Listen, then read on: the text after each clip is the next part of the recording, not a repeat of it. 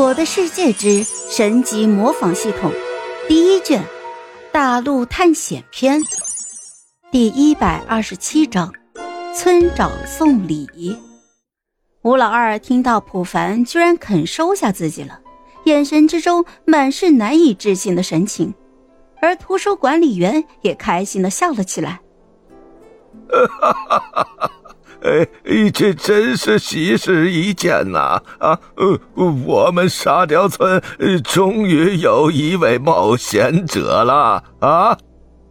而吴老二被图书管理员的笑声给吓了一大跳，紧接着便突然朝着普凡跪了下去：“师傅在上，请受徒弟一一拜。”普凡点了点头：“男儿膝下有黄金，以后没事不要乱跪，明白了吗？”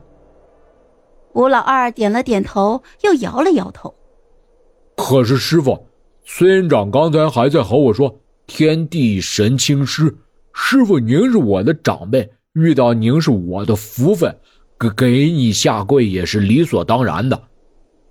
呃，话虽如此，可是你刚才自己不还在说以后只听师傅的吗？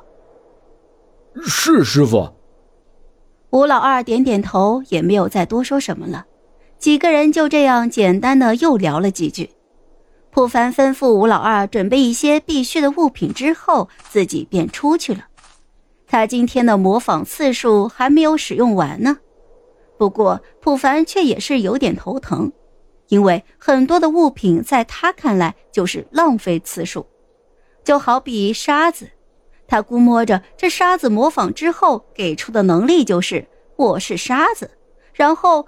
和我是床，我是箱子一样，就变成物品的模样，没有实质性的效果。普凡现在还是想模仿学习一些可以提高能力的物品，就好比像骆驼、仙人掌、镐子之类的。普凡看着已经变暗的天空，心里有些着急了。毕竟再过几个小时，今天就这样结束了。就在普凡心烦意乱的时候。突然，木婉走了过来。凡哥，你快过来看啊！村长爷爷送了我一件宝贝。一听到“宝贝”两个字，普凡顿时就目露金光。于是他快速的来到了木婉的身边，只见对方的手里居然拿着一本附魔书。丫头，这本附魔书是村长给你的？是啊，村长给了我一本附魔书。然后还给了吴老二哥哥一个盾牌呢。听到木婉的回答，普凡顿时就想到了什么。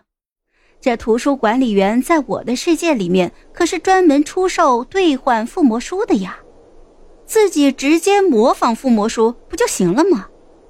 普凡越想越激动，于是他就连忙对木婉说道：“丫头，村长给你的是什么附魔书啊？”村长给我的是一本活石附魔，不过我现在身上没有多余的弓，不然就可以找铁匠叔叔给我附魔上去了。